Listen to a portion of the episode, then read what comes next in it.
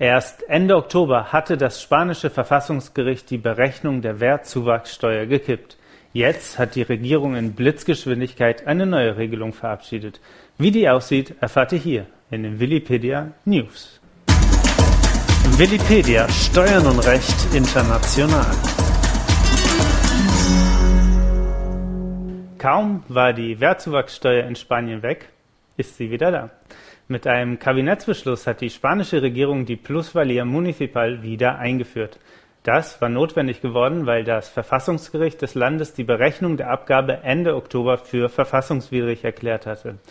Die Steuer wird immer dann fällig, wenn eine Immobilie den Besitzer wechselt, sei es durch Verkauf, Erbschaft oder Schenkung. Besteuert werden aber darf nur der tatsächliche Wertzuwachs.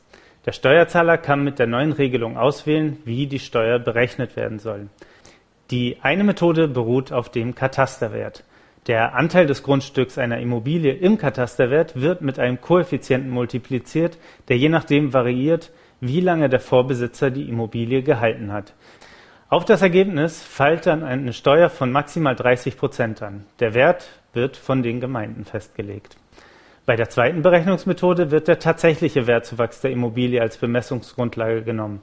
Auf den Anteil des Grundstücks auf den reinen Wertzuwachs fallen dann ebenfalls maximal 30 Prozent an.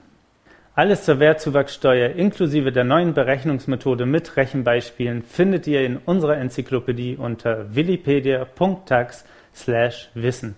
Abonniert unseren Kanal für mehr News zu Steuern und Recht in Spanien. Vielen Dank fürs Zuhören. Bis zum nächsten Mal.